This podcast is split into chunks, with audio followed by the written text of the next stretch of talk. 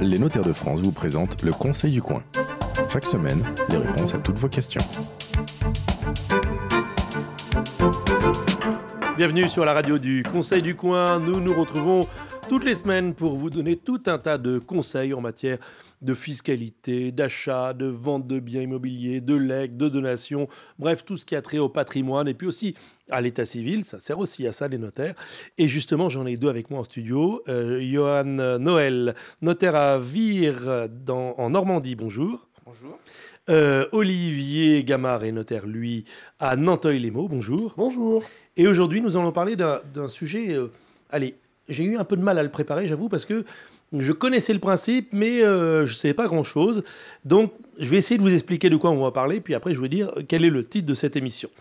Euh, vous voulez acheter quelque chose, ça, ça nous arrive tous les jours, mais on n'a pas les sous. Bah, c'est facile quand c'est un manteau, on a une carte de crédit, et la carte de crédit, elle est à débit différé souvent, et donc on paye à la fin du mois. Parfois, on a des formules on peut payer beaucoup plus tard. Sauf que quand il s'agit d'un bien immobilier ou d'un terrain, bah là, on ne peut pas dire euh, à l'acheteur, au vendeur plutôt, on ne peut pas lui dire Bon, bah, je paierai dans six mois. Bah, en fait, si, ça s'appelle le paiement à terme et ça marche dans plein de situations, mais évidemment, tout cela est très très encadré et surtout sécurisé au maximum pour éviter euh, bien de se faire planter par un acquéreur indélicat. Je l'ai bien monté, euh, mon histoire de paiement à terme, Olivier et Johan? Eh bien oui. Alors, le, le paiement à terme, en réalité, c'est aussi ce qu'on peut appeler le crédit vendeur. C'est-à-dire qu'en fait, Crédit le vendeur. vendeur Oui, j'avais va se substituer coup, à votre banquier. Et il y a des cas, effectivement, où ce crédit vendeur va être convenu entre les parties. Le vendeur et l'acheteur Mhm. vont être d'accord sur ce point. Et il y a des cas où c'est la loi qui va vous obliger à ce qu'une partie du prix soit payée à terme. Ah bon Et c'est quoi, par exemple, comme exemple où la loi si... si... La vente, en- la vente sur plan, la VFA, la fameuse VFA, vous allez en fait au fur et à mesure être propriétaire des constructions et euh, votre prix va être payé au fur et à mesure. Oui, mais c'est normal parce que euh, au début, euh, il y a qu'un terrain, après il y a des, y a des mesure, moellons, après euh, il y a un bâti euh, tout nu, donc c'est normal que on ne paye qu'au fur et à mesure. Ça, c'est une, c'est- c'est une modalité de la loi. C'est la loi qui Ouais. dit que c'est donc, mais vous appelez ça vous un paiement Alors, à, terme ou un crédit vendeur? Alors, en fait, le prix va être dans une VFA, va être payé Mhm. partie comptant. Mhm. C'est-à-dire le jour de la signature, on va payer un pourcentage du Mhm. prix. Et le surplus va être payé à terme, au fur et à mesure de l'achèvement des constructions, selon un échelonnement. Alors, effectivement, c'est une garantie pour votre acquéreur, puisque notre acquéreur qui va avoir son immeuble au fur et à mesure Ouais. va payer son prix au fur et à mesure. Sachant qu'il est propriétaire au, au fur et à mesure. Au fur et à mesure de l'achèvement des constructions. Mais par contre, comment est-ce qu'on garantit le vendeur? Que lui va effectivement être payé des appels de fonds qu'il va faire le promoteur. Mhm. Oui, bonne question. Comment garantit le vendeur? Par l'acte euh, qui a été signé entre la- l'acquéreur et le vendeur, c'est Eh ça? bien, en fait, la loi Mhm. euh, prévoit, c'est l'article 2374 du Code civil, dire. qu'on appelle exactement le privilège de vendeur. Mhm. C'est-à-dire qu'il y a une sorte, une sorte d'hypothèque, mais qui est octroyée de par la loi à tout vendeur qui accepte que le paiement du prix soit différé de la date du transfert de propriété. Bah, alors je traduis, ça veut dire que si à 70% d'achèvement des travaux, c'est 80% d'ailleurs le seuil, non? Si à X% d'achèvement des travaux, j'ai plus un sou, je peux plus payer la suite, euh, le vendeur, euh, en fait, il peut euh, hop, Alors, mettre la main dessus et se, se rembourser du- de ce qui lui reste à recevoir. le vendeur a deux actions. Il a Ouais. donc le privilège de vendeur qui lui permet de saisir le bien, de le faire vendre aux enchères Mhm. et de se payer sur le prix de vente. Mhm. Là, on a tout perdu. Voilà. Et le privilège de vendeur est assorti de ce qu'on appelle l'action résolutoire, Mhm. qui là permet au vendeur d'agir en justice pour obtenir ce qu'on appelle la résolution de la vente et donc de réintégrer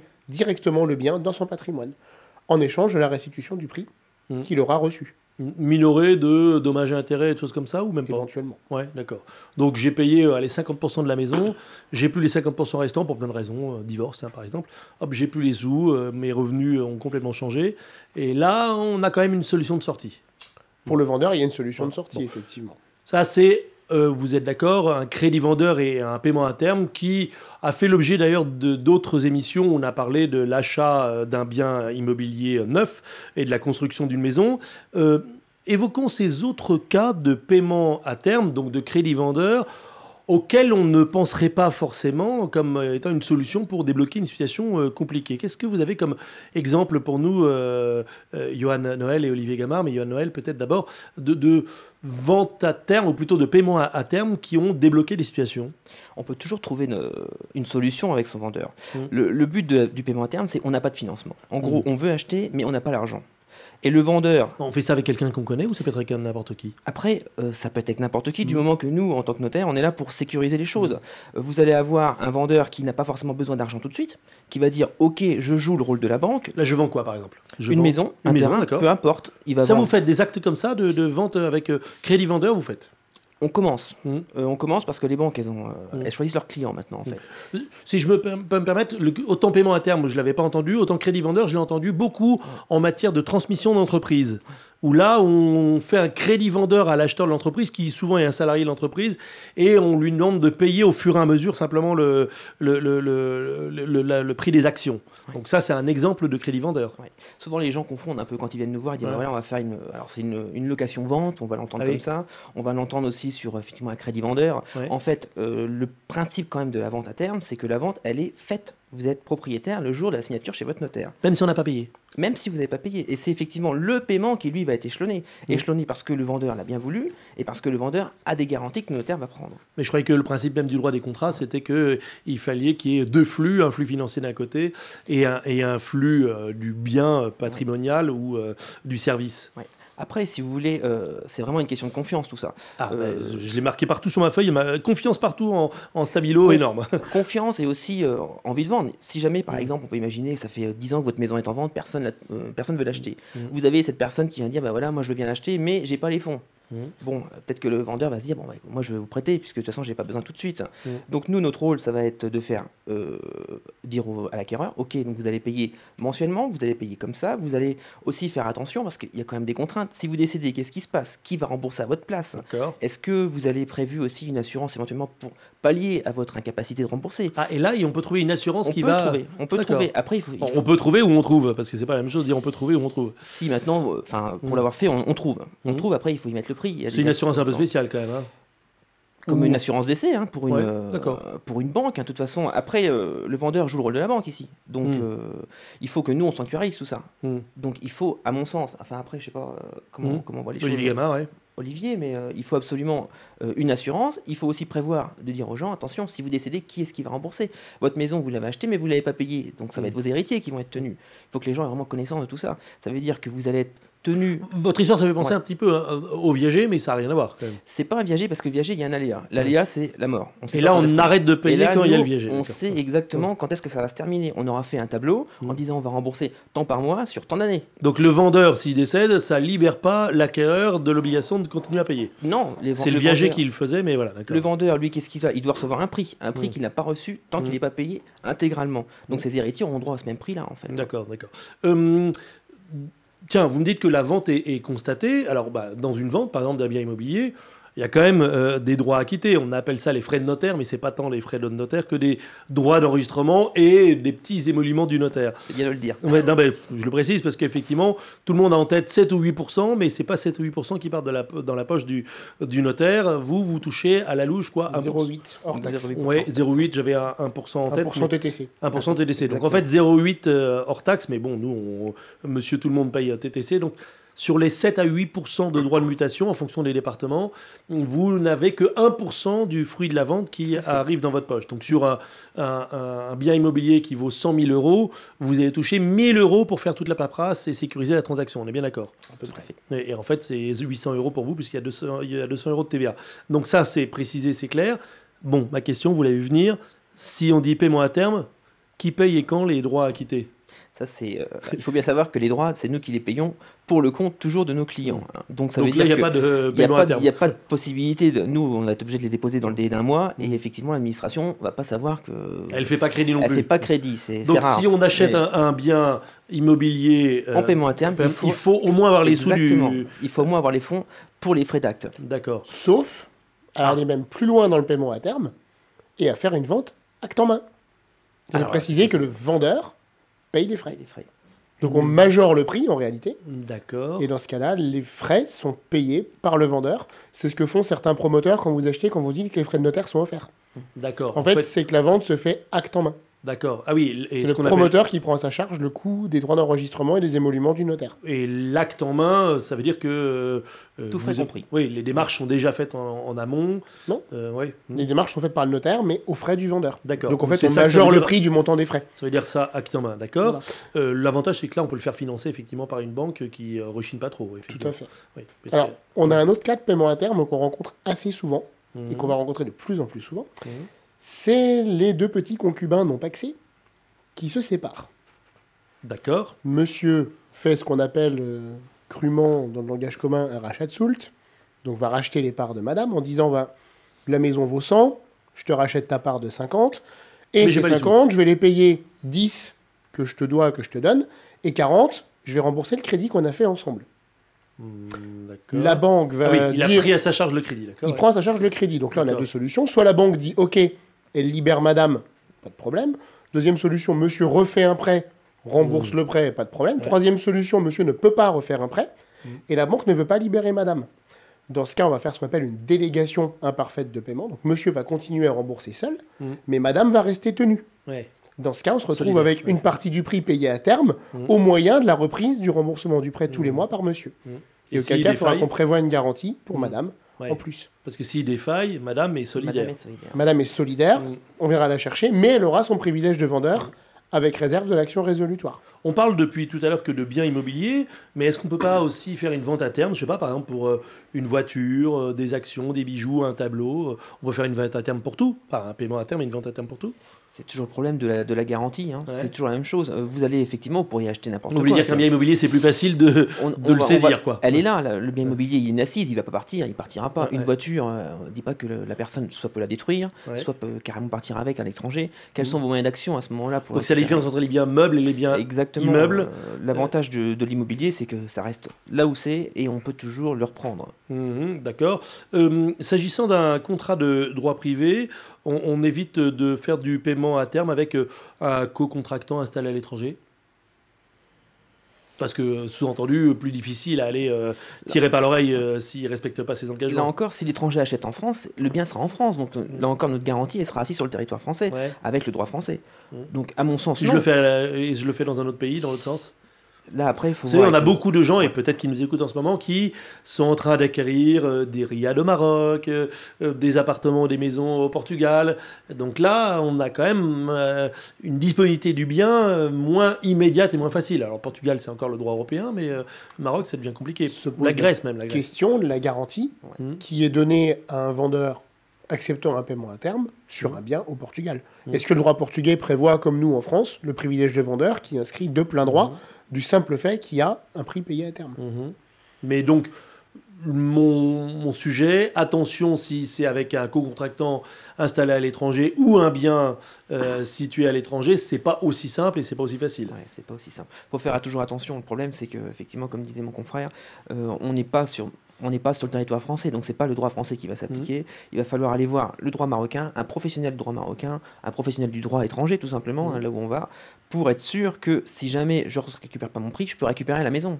Mais attention, si je récupère la maison, il faut que je redonne le prix. C'est tout ça, c'est c'est c'est assez compliqué. Hein. Ce, ce principe du paiement à terme, euh, du crédit vendeur, il existe dans d'autres euh, droits, en dehors du droit français, on le trouve dans d'autres droits internationaux?